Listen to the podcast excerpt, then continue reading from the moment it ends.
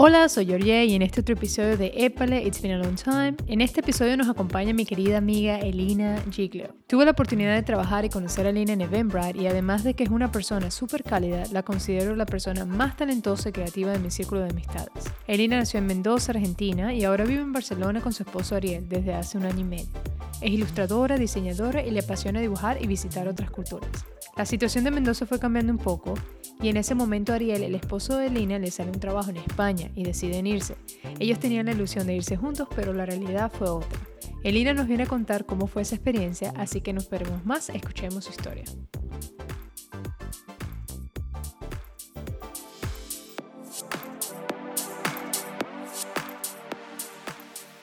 Hola Lina, ¿cómo estás? Bienvenida, qué súper tenerte por aquí. Ay, esa voz de micrófono me encanta. Súper contenta de estar aquí contigo compartiendo este espacio y eh, de charlar un rato y me encanta este proyecto, así que estoy súper, súper, súper agradecida de que me hayas hecho formar parte de él.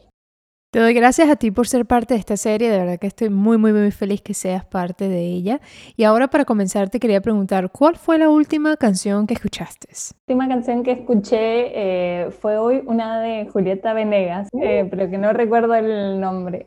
pero sí, estuve escuchando... ¿La puedes No, no Queremos que triunfe el post, no queremos... no queremos que se vaya todo a tacho, así que... En otra ocasión te hago cantar. Totalmente, algún karaoke algún día. y ahora sí, para empezar, cuéntanos, ¿quién es Elina Giglio? Elina Giglio es una eh, diseñadora, ilustradora argentina, que hace un año y medio ya vive en Barcelona. Bueno, me crié en Mendoza. Mucha gente, o sea, también eso, que le digo que soy de Argentina, piensa que soy de Buenos Aires y no, soy de Mendoza.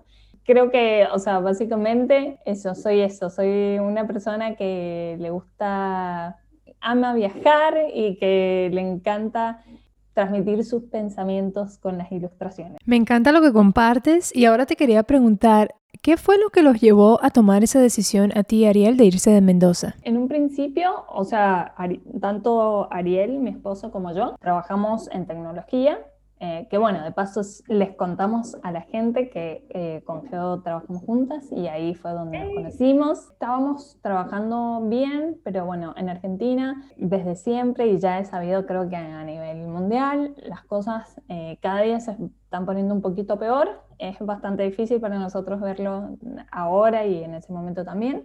Eh, apareció una oportunidad de trabajo eh, aquí en Barcelona y decidimos, o sea, no para mí, sino para mi esposo, y decidimos emprender esa aventura. ¿Cómo lo tomó tu familia? Bueno, fue bastante difícil porque como ya eh, vos también sabés, esa sangre latina que corre por el cuerpo, la familia es como algo mm, súper no sé, o sea, como una de las cosas más importantes que tenemos en nuestra vida. O sea, claro. también, eh, obviamente, uno a veces es como que dice, en este momento voy a ser un poco egoísta, voy a pensar en mi carrera, quiero hacer crecer esta parte, pero bueno, a la vez siempre la familia siempre tira mucho.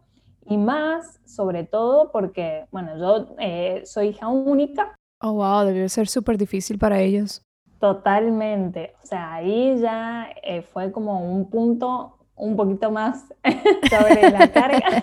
No, fue, pasó todo muy rápido. Nos enteramos de que a Ariel le había salido esta oportunidad y decidimos como emprender esta aventura. Y dijimos, bueno, debíamos estar aquí en Barcelona en un mes. Entonces, oh, wow. sí, fue súper rápido. Y bueno, decidimos contárselo a nuestros padres inmediatamente porque eran como los principales que queríamos que supieran. Primero se lo contaba a mi mamá y después a mi papá. Fue muy duro para ellos, la verdad. Claro. Pero a la vez creo que un poco o sea, entendieron, principalmente por toda la situación de Argentina y nada, entendieron que quizás era el momento también nosotros ya nos estábamos haciendo un poco más grandes y todo, entonces como que entendieron que era el momento quizás de hacerlo. ¿Qué pasaba por tu mente, Lina, en ese momento? Bueno, en ese momento creo que me puse la camiseta de solucionar, digamos. como a eso tenemos que ir y listo. O sea, realmente fue un periodo que obviamente estaba súper nerviosa, pero ahora es como que lo miro para atrás y digo, wow, ¿cómo fue que hice tantas cosas? Tantas. Porque a mi esposo, a él le hicieron una visa de trabajo aquí en España. Por más que estamos casados, yo soy ciudadana italiana, pero todavía no teníamos esos papeles, unos papeles que se necesitan para que él pudiera ingresar a vivir aquí en Barcelona eh, como ciudadano italiano le hicieron una visa de trabajo y entre ese periodo, o sea, apenas cuando a él le dijeron que ya mm, eh, lo habían contratado, me mm, tuve que poner a buscar eh, trabajo yo. oh, wow. Así que fue entre medio de toda la mudanza, buscar trabajo, eh, o sea, fue como muchísimas cosas juntas. Tuve la suerte de quedar en una empresa maravillosa que se llama Bob, que es, una empresa relacionada con el turismo y los viajes. Es una empresa que está en Madrid. Y fue, tuve la suerte de hacer las entrevistas, o sea, necesitaban gente, incorporar gente súper como rápido y los procesos de entrevista, o sea, las mil entrevistas que tenemos como diseñadores, en muy poco tiempo, o sea, creo que fueron como cuatro o cinco en una semana y media, o sea, fue así porque era, lo necesitaban urgente, así que bueno. Wow, pasaste por muchas cosas. Y ahora te pregunto, porque sé que el plan era que tú y Ariel se iban a ir juntos y a la final no fue así. Cuéntanos, ¿qué fue lo que pasó? Claro, no era la idea. Como que nosotros iniciamos como toda esta aventura, con Ariel nos habíamos casado en abril, esto fue en octubre del 2019, y nos habíamos casado en abril y era como que estábamos todos, ni siquiera nos habíamos ido de luna de miel, porque no. Dijimos como, bueno, llegamos los dos, o sea, me hacía muchísima ilusión, no sé, venir con él. Claro. estábamos trasladando toda nuestra casa, pero como uno, o sea, muchas veces pasa, las cosas no salen como uno lo planea. Siento.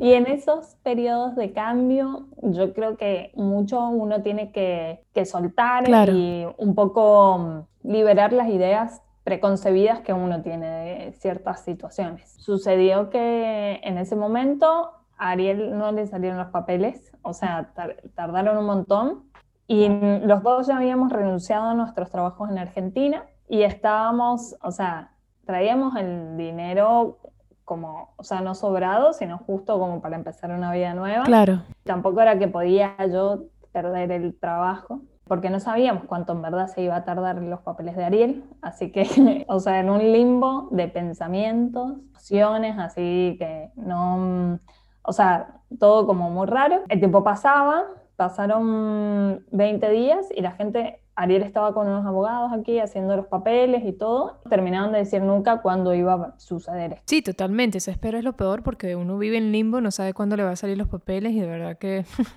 ah, da dolor de cabeza. Sí, sí, sí, totalmente. O sea, eran, eran tenían, en ese momento creo que pasamos los, los dos, los nervios más grandes de nuestras vidas. Creo que cada uno, o sea, crecimos un montón cada uno, los dos juntos, pero también por separado, porque bueno, vos sabrás también que te has mudado de, de, país y cosas. Sí, claro. Es difícil y uno pone muchas, muchas ilusiones en el proyecto, en el trayecto, en el concepto de vivir en otro lado, por más que eh, vayas a ver qué es lo que va a suceder, uno tiene como ciertas expectativas o esperanzas que a veces salen de otra manera.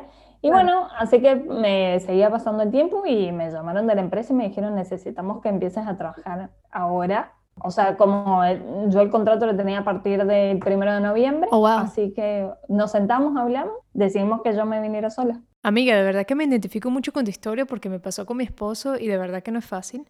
Y te quería preguntar, ¿Cómo fue ese primer mes en Barcelona? Me vine sola y entre medio de una revuelta, porque en ese momento también había revueltas acá en Barcelona, situaciones raras que por suerte no pasó nada, pero bueno, eh, yo llegué, nosotros teníamos nuestra casa armada, hermosa, eh, mi ropa de haber vivido 30 años en Mendoza.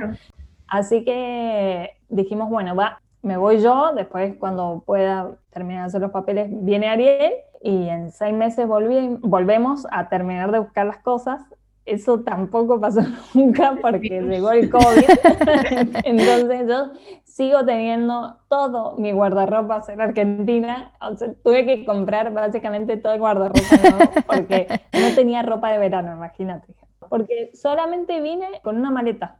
Wow, con una sola maleta. Bueno, si supieras que yo también me fui con una sola maleta, así que, bueno, pero venía full. Sí, yo dije, bueno, a ver, ¿Qué es lo que más amo? Hice un maricondo, pero tremendo. Y dije, bueno, a ver. Y cuéntanos, ¿qué traes en la maleta? Que si dos jeans, dos camisas, cuéntanos. Sí, así como ponerle dos jeans, remeras. Eh, yo llegué en invierno, así que traje una campera y nada, eso, o sea, con eso me vine.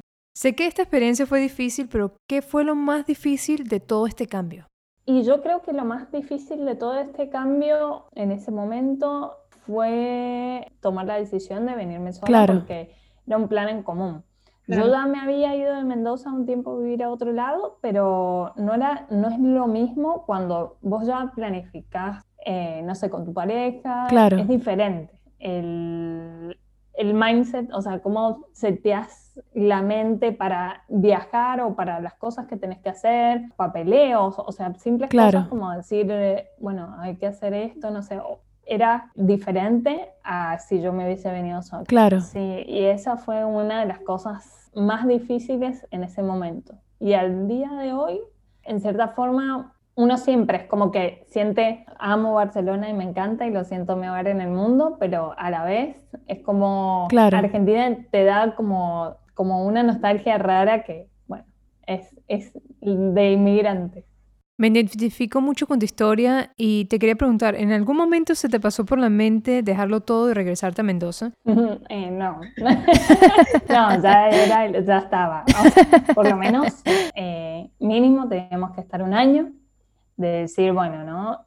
Pobre, o sea, fue un momento en el cual creo que me gasté todos los datos móviles de Barcelona, eh, no sé, todo muy wifi de Barcelona, porque realmente estábamos todo el tiempo en contacto, o sea, pobre, yo le llamaba todos los días, le escribía todo el tiempo, él también, porque obviamente para él la situación tampoco fue fácil, claro. se tuvo que quedar allá esperando eh, algo que no sabía cuándo iba a suceder, o sea, yo estaba acá, pero por lo menos nada, o sea, ya tenía el trabajo, él estaba ya, había dejado de trabajar, así que estaba inactivo encima, entonces era como un montón de cosas que cosas que no sabíamos cuándo iban a suceder.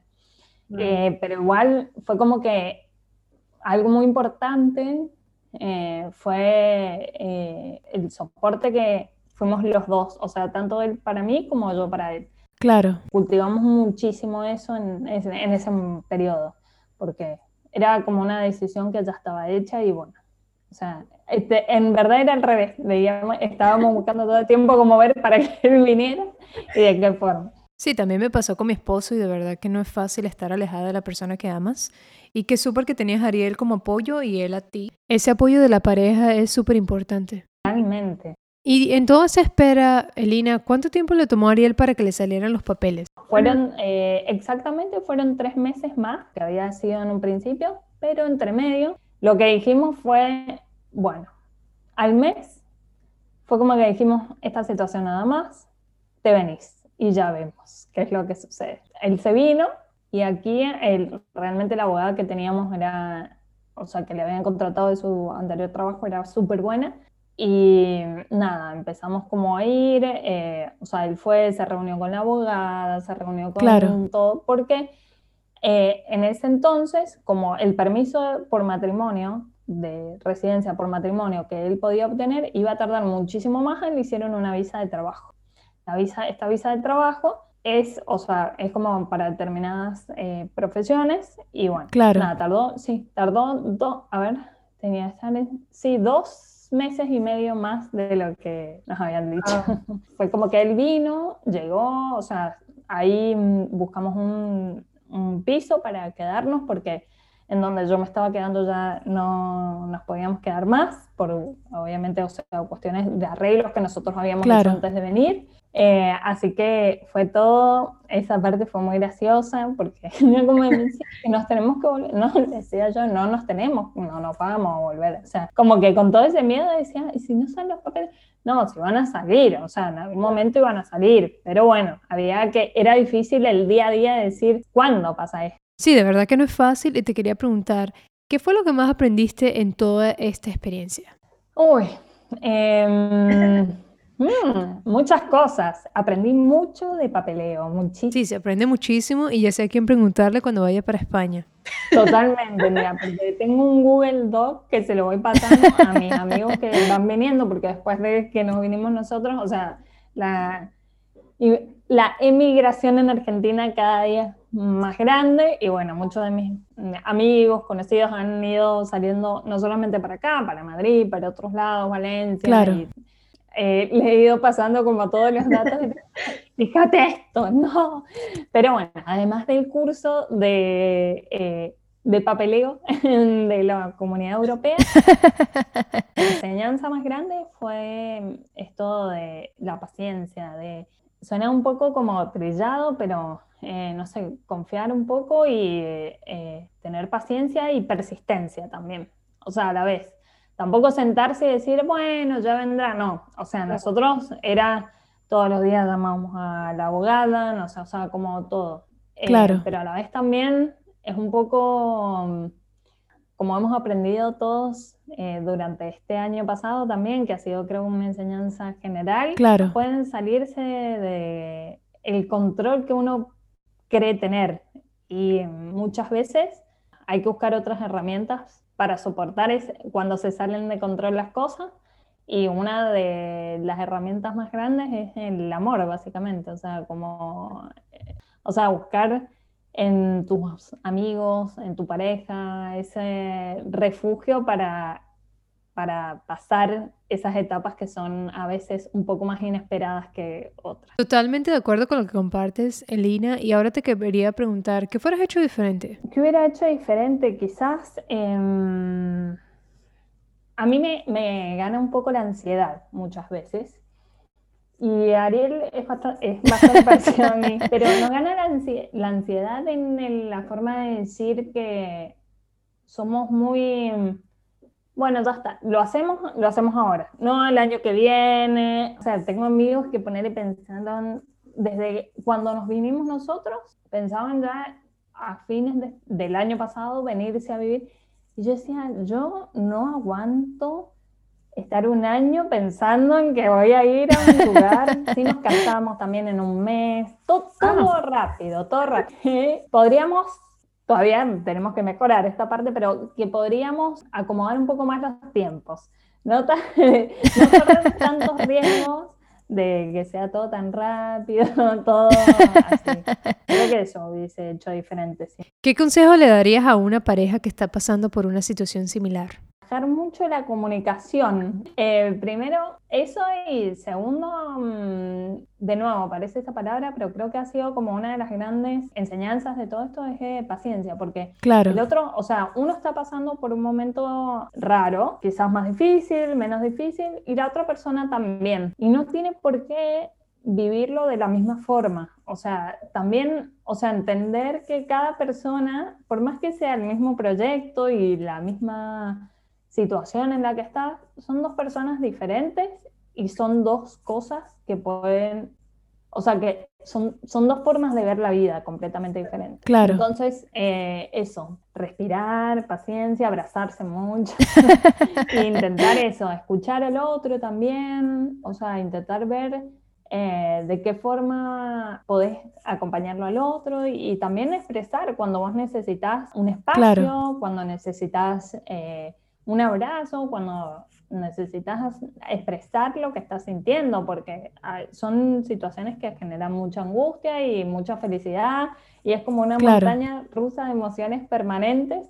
Eh, aprender a comunicarse vos con vos, vos con, eh, entenderte vos mismo cuánto, o sea, intentar comprenderte qué es lo que estás sintiendo y también comprender lo que está sintiendo el otro. 100%. Y ahora te pregunto, ¿qué extrañas de Mendoza? Bueno, extraño mucho ponerle, mm, hay cosas muy cotidianas uno no se da cuenta hasta que no están ahí. Claro. Hay mucha gente que extraña, no sé, cosas de comida y Claro. yo más que eso creo que extraño esa cotidianidad de decir, eh, yo tengo amigos acá que, a los cuales amo y adoro con toda mi alma, eh, pero yo también tengo otra parte de mis amigos y es como a veces decir, eh, ah, te paso a buscar y vamos a tal lado. Claro. Y el lugar es eso, lugares que te resulten completamente familiares, que acá todavía eso no me pasa porque hay lugares que sí ya los hago como propios, pero sí hay, allá es distinto. Y obviamente, bueno, mi papá y mi mamá ni hablar, pero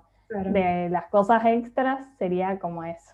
Y es todo nuevo, o sea, todo nuevo Claro. es lindo, pero todo nuevo también de cosas que, eso, lo que te decía yo de la cotidianidad, esas cosas que vos sentías, no sé, o sea, como decirte, una, pero una tontería, te digo, o sea, ver- yo en Argentina lavaba mm, Claro. eh, con un jabón la ropa, Ok. que era para, especialmente para la lana. Entonces yo tenía mi jabón que era especialmente para la lana y mi jabón que era para la ropa como... Y eh, aquí no hay. Entonces Ah. ayer mi mamá me decía, y no hay. No, o sea, son cosas que uno por ahí no, no se da cuenta Claro. normalmente o que no tenés por costumbre ciertas cosas que cuando llegas acá no están más, que uno no se da cuenta, digamos. Claro. No solamente en lo grande y en lo hermoso, sino cosas chicas que también decís como, ah, mira, no, no hay. ¿Y qué te gusta de Barcelona? Ay, amo todo. La vez que sea chica, eso eh, me encanta, porque no es tan grande Barcelona como yo pensaba que era en un principio. Entonces, me- cada día me resulta más fácil, eh, o sea, desde que llegué, en verdad, fue como que me resultó súper fácil manejarme, el metro, eh, todos, podés ir en bicicleta a todos lados y eso me parece muy hermoso. La comida es fantástica. Y lo que más me encanta, me encanta, me encanta es que vivo cerca del mar. Qué súper, Elina, que vivas cerca del mar y ahora te quería preguntar para cerrar, ¿cómo te pueden seguir? Pueden seguir en Instagram como Elina C. Eh, en- también eh, Twitter. Wow, ya llegamos a la final de la entrevista, de verdad que se pasó súper rápido, Elina, te quería dar las gracias por compartir tu historia, de verdad que me sentí muy identificada y me siento muy afortunada de que seas parte de esta serie. Gracias por la confianza, gracias por la amistad y espero verte pronto en Barcelona. Bueno, pronto, pronto, pronto, acá te vamos a estar esperando siempre. Así que, eh, nada, gracias, gracias por esta charla. Eh, realmente no mucha gente sabe esta historia, así que es como, como va a ser una de las primeras veces que la compartamos tan abiertamente. Me encantó, qué re lindo. Quiero que- hacer un podcast con vos todo el tiempo, me encanta.